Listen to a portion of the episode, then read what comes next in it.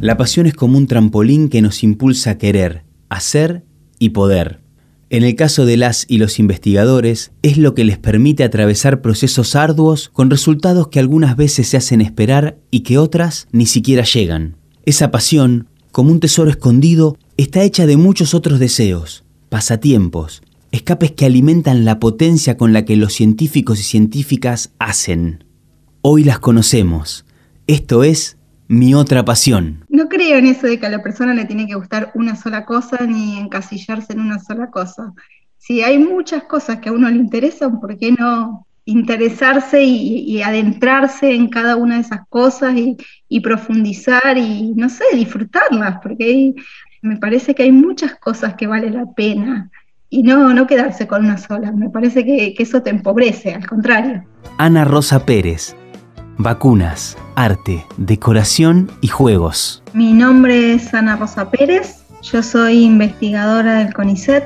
Actualmente estoy dirigiendo el Instituto de Inmunología Clínica y Experimental. Soy docente de la Facultad de Ciencias Médicas en la materia defensa, que es básicamente una gran proporción de ella trata sobre inmunología y también soy docente de muchas materias del posgrado, del doctorado, sobre todo del doctorado en ciencias biomédicas de la misma facultad. Históricamente siempre trabajé en, inmunología de la enfermedad de Chagas desde distintos aspectos. En un primer momento y durante muchos años, y actualmente lo hago, estudié la inmunoendocrinología de la enfermedad y actualmente también estoy estudiando el tema vacunas para Chagas. Me interesa mucho esta dedicación a la enfermedad de Chagas, una enfermedad que también ha tenido mucha, mucho estigma, ¿no? Ha, sido llamada la enfermedad de los pobres, ha sido llamado el mal de Chagas, ¿no? Ha pasado por muchas instancias distintas. ¿Qué te interesó en un primer momento de, esta enfermedad? Y bueno, ¿y cómo es este trabajo? ¿En qué instancia está esta posible vacuna, ¿no? ¿Qué procesos tiene que atravesar y en qué instancia ese proceso está? ¿Por qué enfermedad de Chagas? En realidad fue casual. Yo en realidad estaba buscando trabajar en inmunología y en realidad empecé mi carrera, yo soy licenciada en biotecnología, pensando en que en un futuro iba a ser algo relacionado con la medicina. Y por aquellos años, cuando yo empecé a estudiar, el HIV y el SIDA ocupaban un lugar muy importante en la investigación biomédica y era, fue mi zanahoria, mi zanahoria para entrar en esa, en esa carrera. Después más tarde, ya terminando la carrera de biotecnología, me di cuenta que, bueno, la carrera apuntaba quizás más a la biología de las bacterias, a la parte vegetal, y no había demasiado de ciencia humana. Y bueno, yo estaba muy interesada y ahí me fui de bioquímica a medicina. En medicina busqué el Instituto de Inmunología y bueno, en ese momento había lugar en el grupo de Chagas y también me interesó. Así que bueno, entré en el grupo de Chagas y ahí me quedé, nunca más me fui. Sigo trabajando en Chagas desde ese momento, desde hace ya 23 años. Y después, con respecto a las vacunas, hay muchos grupos que están trabajando en vacunas para Chagas. Todavía falta bastante para recorrer, no hemos llegado nunca a una fase clínica. La mayor parte de los grupos estamos trabajando en modelos experimentales si bien hay algunos que ya tienen un approach como que están por pasar a la etapa en humanos, todavía no lo han hecho. Y bueno, para serte sincera, allá hace más de 100 años que se descubrió la enfermedad de Chagas, hace otro tanto que se está tratando de diseñar una vacuna y nunca hemos tenido éxito. O sea que es probable que esto lleve unos cuantos años más es un ejemplo más de que no existen vacunas contra parásitos, porque los parásitos son patógenos muy complejos, con ciclos de vida muy complejos, y es muy dificultoso hacer una vacuna contra un parásito. Así que bueno, yo creo que dentro de unos años vamos a tener éxito, pero bueno, todavía estamos en camino. No tenemos el mismo financiamiento que tuvo el COVID. Totalmente.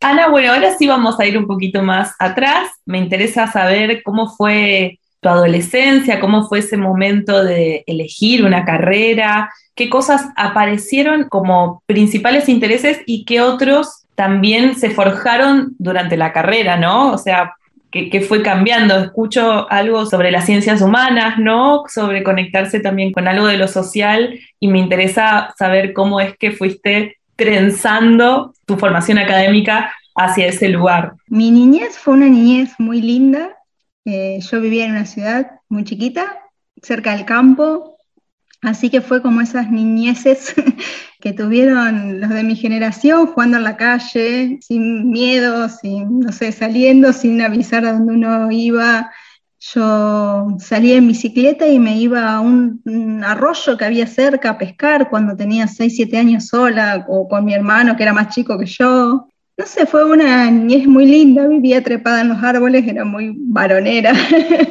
me gustaban mucho los juegos de varones, nunca me gustó jugar con muñecas, por ejemplo.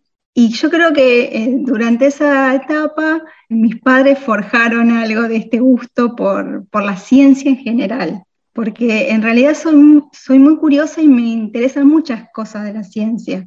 Me encanta la arqueología, estuve a punto de estudiar antropología o arqueología o me gustaba todo eso, al día de hoy me gusta, me encanta ir a lugares donde hay ruinas arqueológicas, me gusta mucho la pintura, soy una gran amante de la pintura y ese es uno de mis grandes hobbies, pero también, qué sé yo, me gustaba la astronomía, en un momento pensaba que quería ser astronauta, y mis padres siempre fomentaron eso, siempre fomentaron la visión, la crítica.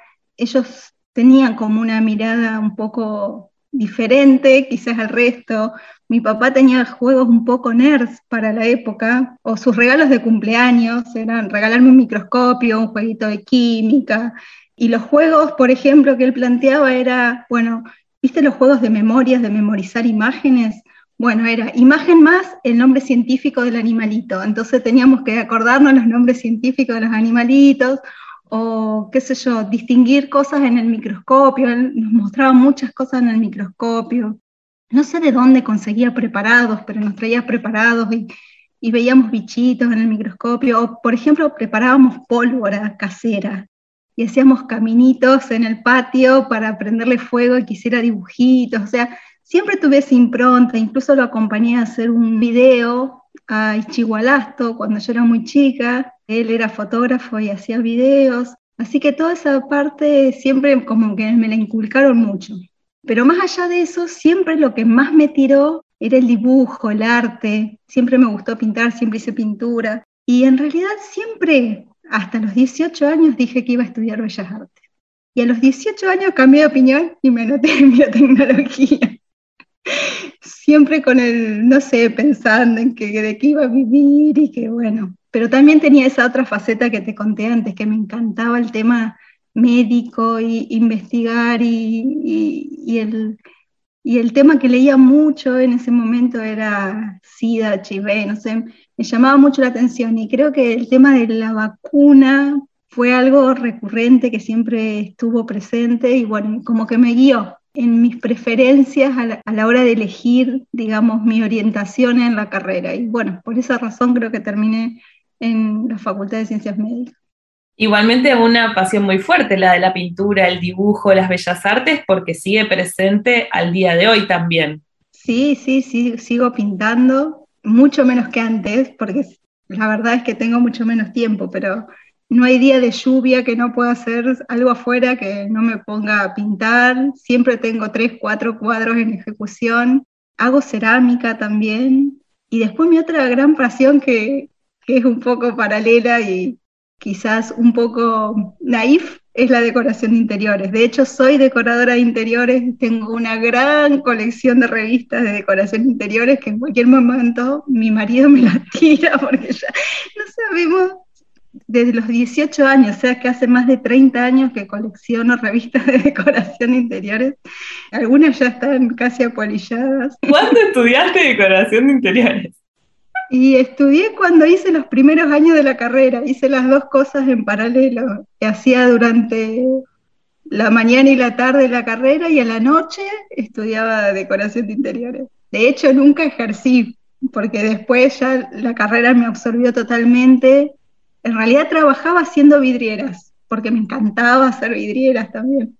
Pero siempre fue así, todo fue tipo hobby, siempre lo hice tipo hobby, nunca me lo tomé como un trabajo verdadero. Y hasta el día de hoy me encanta todo lo que sea imagen, estética, pintar, hacer cosas con las manos, es algo que me, me llama mucho y lo disfruto. Tuviste tu recorrido por talleres de pintura, de dibujo. ¿Cuál fue el lugar que le pudiste hacer en la vida a esta otra pasión, la pintura? ¿Es algo para vos en tu soledad o también algo que tratas de buscarle lugar para hacer con otros? Durante mucho tiempo fue ir a talleres, o sea, generalmente, eh, es más, hasta casi que empecé la facultad era ir a talleres. Te digo, empecé a los tres años. Después ya cuando estudié y cuando ya empecé la carrera científica, se dificultaba mucho el tema de los talleres. Entonces hacía como talleres o lo que hoy le llaman workshops, que son más cortitos, de distintas técnicas. Y hoy en realidad el taller que voy es el taller de cerámica. Ya no voy al de dibujo, el de dibujo lo, o, o, todo lo que sea pintura, en cualquiera de sus versiones, lo hago en mi casa, en soledad, ya lo hago más cuando esté tranquila, cuando tengo un tiempo y el taller al cual hoy voy y comparto, eh, bueno, en este momento de pandemia no comparto demasiado, pero mm, es el de cerámica, que también ya hace muchos años que estoy haciendo y que me gusta muchísimo. Soy como muy ecléctica en mi gusto, pero bueno, yo creo que es resultado de la curiosidad. Uno no creo en eso de que a la persona le tiene que gustar una sola cosa ni encasillarse en una sola cosa si hay muchas cosas que a uno le interesan, ¿por qué no interesarse y, adentrarse en cada una de esas cosas y, profundizar y, no sé, disfrutarlas? Porque así como disfrutar de la naturaleza o lo que sea, que también me encanta, me parece que hay muchas cosas que vale la pena y no, no quedarse con una sola. Me parece que eso te empobrece, al contrario. Eh, por ahí las personas que no nos dedicamos a la investigación, a veces nos cuesta mucho pensar en esto que vos decías, que estaban, por ejemplo, muy lejos de una vacuna y vos estás hace más de 20 años dedicándote a esto y mucha otra gente pensando también en, en este objetivo, esta zanahoria, ¿no? ¿Cómo aprendiste a trabajar o a entender estos procesos donde quizás a veces las cosas no llegan al lugar esperado. El proceso es una mixtura de lo que uno recibe, de quien le enseña, porque siempre hay un investigador por encima de uno que lo va guiando, y del propio estudio y, también de la capacidad que uno tenga o de las ganas que uno tenga de, realmente investigar, porque hay que, hay que dedicarle muchas horas de lectura, muchas horas de razonamiento, pensar, yo, por ejemplo, necesito muchas veces estar sola y en silencio para hacer eso. Es como que necesito ese momento para integrar. Hay otra gente que, no, lo, hace de esa manera, pero mm, en mi caso particular, yo, yo creo que mis primeros pasos se los debo también a la gente que, me enseñó, a mis jefes, a quienes me hicieron hacer los primeros pasos en investigación y después un poco de esfuerzo propio, interés y qué sé yo, creo que todos siguen más o menos ese camino. Lo que sí creo que el que decida tener este tipo de carreras tiene que tener un buen manejo de, o tolerar la frustración, los malos resultados, porque no todo brilla en ciencia en realidad. Uno hace a lo mejor de 10 experimentos y, y uno realmente sale como uno quiere. El resto siempre aparecen cosas o resultados que son reales, pero no era el que uno esperaba, o a veces los experimentos van por otro lado y van abriendo nuevas puertas y justamente la investigación va creciendo en base a eso, a las nuevas puertas que se van abriendo con el conocimiento. Es un laberinto que uno nunca sabe para a dónde va a, a terminar, esa es la verdad, pero que es muy divertido atravesarlo. Pensaba, Ana, mientras te escuchaba en esto de que necesitas soledad y silencio para trabajar, para estos razonamientos, ¿no? Y, tratar de, entender todo el material que se va generando y los distintos procesos. ¿Sentís que también estos espacios como la pintura o el dibujo, que también quizás haces en soledad y silencio, te ayudaron para volver quizás más nueva o más fresca a, a tu trabajo diario? Yo creo que son, son momentos de ocio recreativo que lo recargan a uno. Yo por lo menos siento que, que tengo un momento que a lo mejor otro, por ejemplo, gana haciendo yoga este, de relajación. Yo lo gano con estos momentos, esos momentos como que me conecto conmigo misma, es un disfrute pleno. En esos momentos siento, me siento plena, que disfruto lo que estoy haciendo y es una forma de recargar energías. por algo uno vuelve a eso, ¿no? Por algo uno disfruta esos momentos de, en mi caso, de pintar, que yo siento que me aíslo del mundo, estoy en mi, en mi mundo. Tengo esa sensación de que es, cuando termino soy otra. Sos docente, tenés claramente una, algo que te gusta mucho y que te interesa y que la transmisión está muy presente. También me contabas de, de cómo es tu vínculo con quienes trabajaron el tema antes que vos. Me parece que eso es muy interesante y pensaba también en la comunicación de la ciencia, ¿no? En la comunicación, en la divulgación eh, de estos trabajos, que me parece que es algo que a vos también te ocupa o te interesa mucho. ¿Por qué crees que es necesaria esa transmisión o ser claras en esa transmisión en relación al trabajo, bueno, con vacunas, por ejemplo, en este momento que justamente todos sabemos todo sobre cómo se hace una vacuna? En realidad siempre me, gustó mucho el tema de divulgación de la ciencia porque creo que es una, una puerta de entrada para las vocaciones futuras. En mi caso particular, cuando era chica leía la muy interesante, que no sé, me parecía que estaba leyendo Science o Cell, no sé, me parecía que sabía todo en ese momento si leía la muy interesante.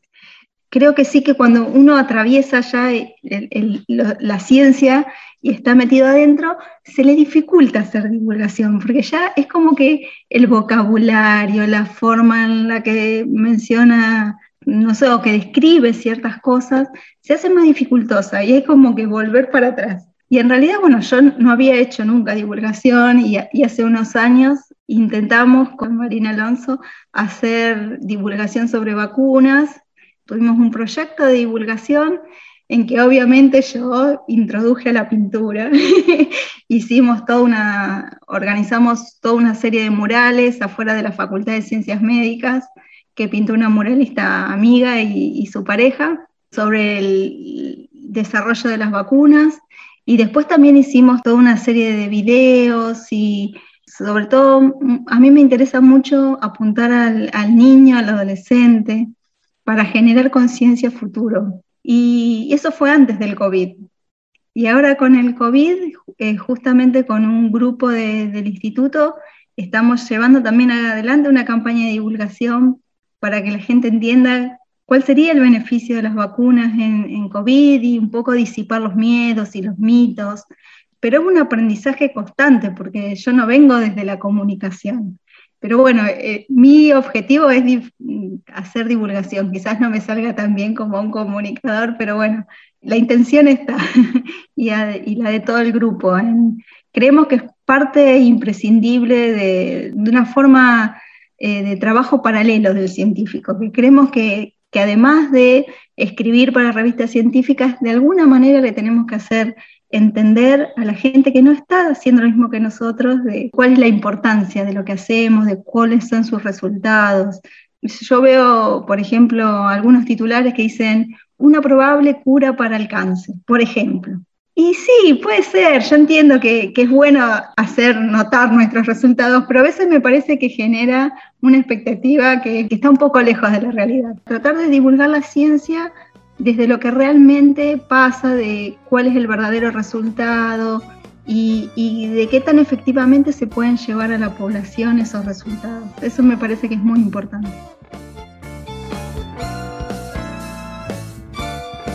Mi otra pasión es una coproducción de la Dirección de Comunicación de la Ciencia del área de Ciencias de la Universidad Nacional de Rosario y la marca de la Almohada.